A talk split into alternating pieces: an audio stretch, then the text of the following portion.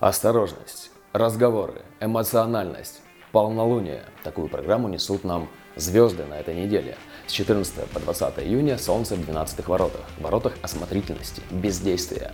На этой неделе может быть много разговоров про осторожность, про своевременные действия, но многие слова окажутся либо вовремя не сказанными, либо сказанными не в попад. А слова на этой неделе будут иметь особое влияние. Они как будто целятся не в уши, а гораздо глубже. Следить за хрюканиной рекомендует один уральский бар. И это утверждение справедливо на этой неделе как никогда. Но не только словами будет все ограничено. С действиями все точно так же. Что-то не сделано, когда нужно, и сделано что-то, когда вот совсем не пришить к луне рукав. Кстати, про луну. Мощная активность Луны на этой неделе с пиком в промежуток с 13 по 15.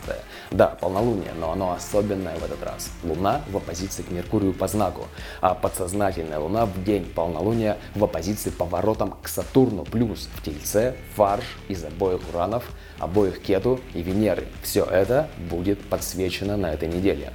Да, какие-то косяки на транспортных развязках производственных мощностях и обеспечении, в обучении, в отношениях между классами и расами.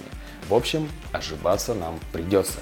Как и пересмотреть все то, что уже никуда не годится. Взглянуть трезво, без розовых очков на то, что есть. Принять судьбу. На мой взгляд, это очень крутая, мотивирующая, дающая энергию, открывающая глаза, показывающая реалии неделя. Да, начало недели это время, начав которое что-то, уже к концу недели будут видны плоды. Главное все эти прелести использовать в плюс для себя. Для этого вся осторожность в словах и действиях, когда сказать, когда молчать, когда сделать или не сделать, должны быть по решению внутреннего авторитета, а не эмоций или вдруг появившейся энергии и мотивации. Слушаем свой внутренний авторитет. И все получится. Я верю. Будьте счастливы. Давайте.